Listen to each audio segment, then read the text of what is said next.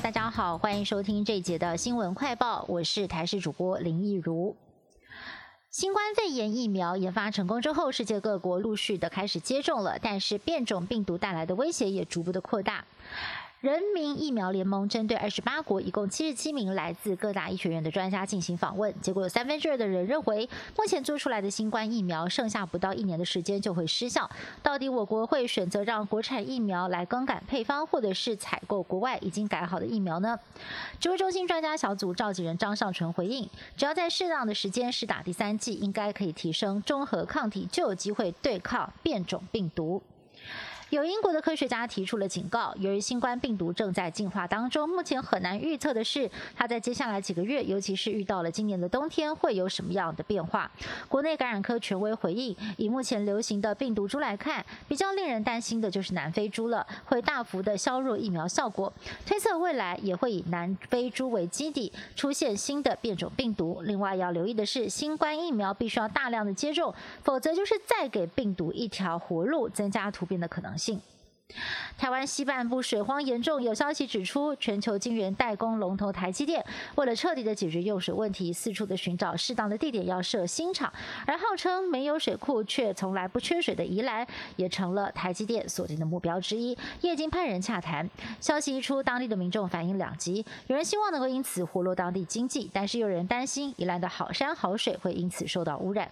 对此，宜兰县长林姿妙态度很低调，不愿意证实。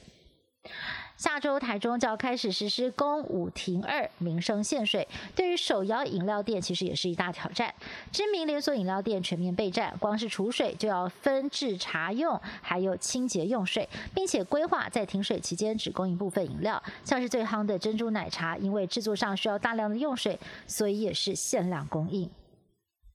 美国的反仇视亚裔示威持续发酵，亚裔遭到攻击事件也频频上演，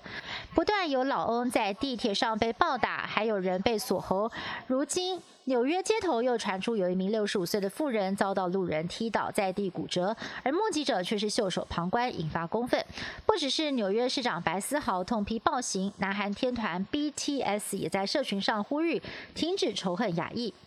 美国前总统川普卸任之后，多次暗示可能会参选二零二四，最近更是动作频频，创立了个人的官方网站，就叫做第四十五任总统办公室，希望借此与支持者互动，并且争取出席活动的曝光机会。另外，他日前呢也在佛州的海湖庄园意外的现身新人婚礼，还拿起了麦克风致辞，不仅吐槽拜登总统的各项政策，还问观众想我了吗？日本豪华卧轨列车曙光瑞丰号去年二月。份受到疫情的冲击，停驶到现在已经有一年多了。由于现在日本全面解封，JR 新日本也宣布瑞丰号将在四月十四号强势回归，重新的恢复行驶。以上新闻是由台视新闻部制作，感谢您的收听。更多新闻内容，请您持续锁定台视各界新闻以及台视新闻 YouTube 频道。